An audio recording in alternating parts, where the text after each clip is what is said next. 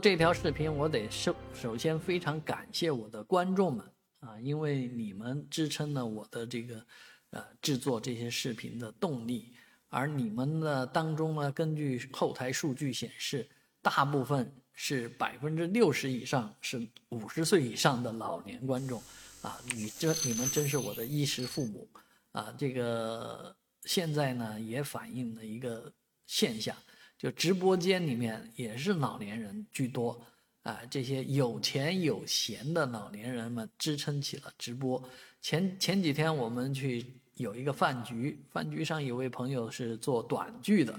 啊，聊下来的时候呢，这呃，结果他说的他的这个观众主体是谁呀？是看大门的大爷，我我就笑话笑死了，这个确实。呃，看门的大爷这个年纪大，文化不高啊，这是他的画像，使用的手机在两千块钱左右，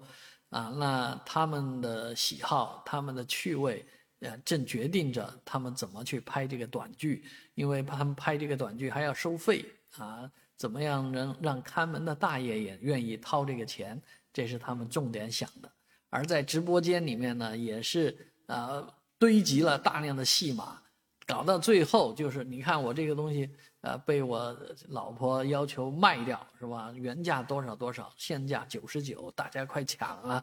所以老年人呢，在这样的直播间里面也买了大量的没有用的东西，啊，这个这是一方面，但是另一方面确实是显示他们的目前在网上的购买力啊。可能比一些年轻人还高，所以这也颠覆了我们过去的这个营销思维。很多人认为老年人不值得营销，但其实，在目前状况下，哎，老年人的消费力啊，网络上的消费力其实也蛮强的。我也觉得，我在这地方，我现在的